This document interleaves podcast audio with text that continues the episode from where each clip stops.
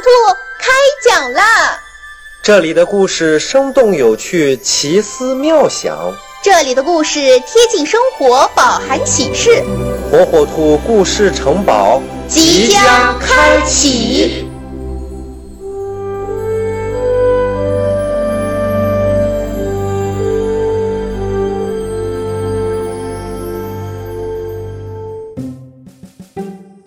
小朋友们，大家好，我是火火兔。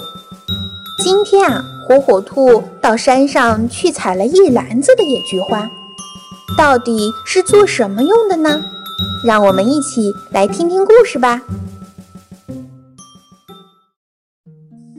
秋天到了，火火兔拎着采蘑菇的篮子去山上采了满满的一篮野菊花。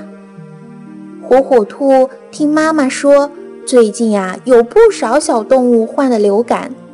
小松鼠因为上火，嘴角起了很多的小泡泡。长颈鹿呢，感冒发烧都要住院了。火火兔知道野菊花茶有去火清热的功效，于是他把采得的野菊花分成了两份。他要送给小松鼠和长颈鹿阿姨泡开水喝。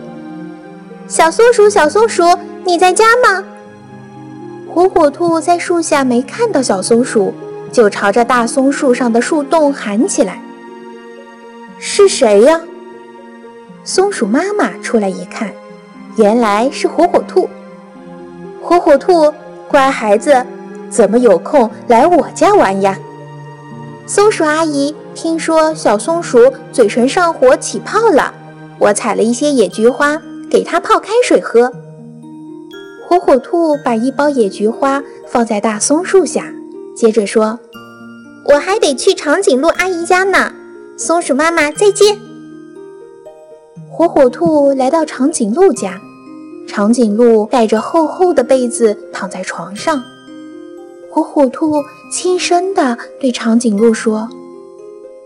长颈鹿阿姨，听说您感冒了，我采了点野菊花给您泡水喝。长颈鹿阿姨非常感动，她伸出了长颈，拥抱着火火兔，连声说着谢。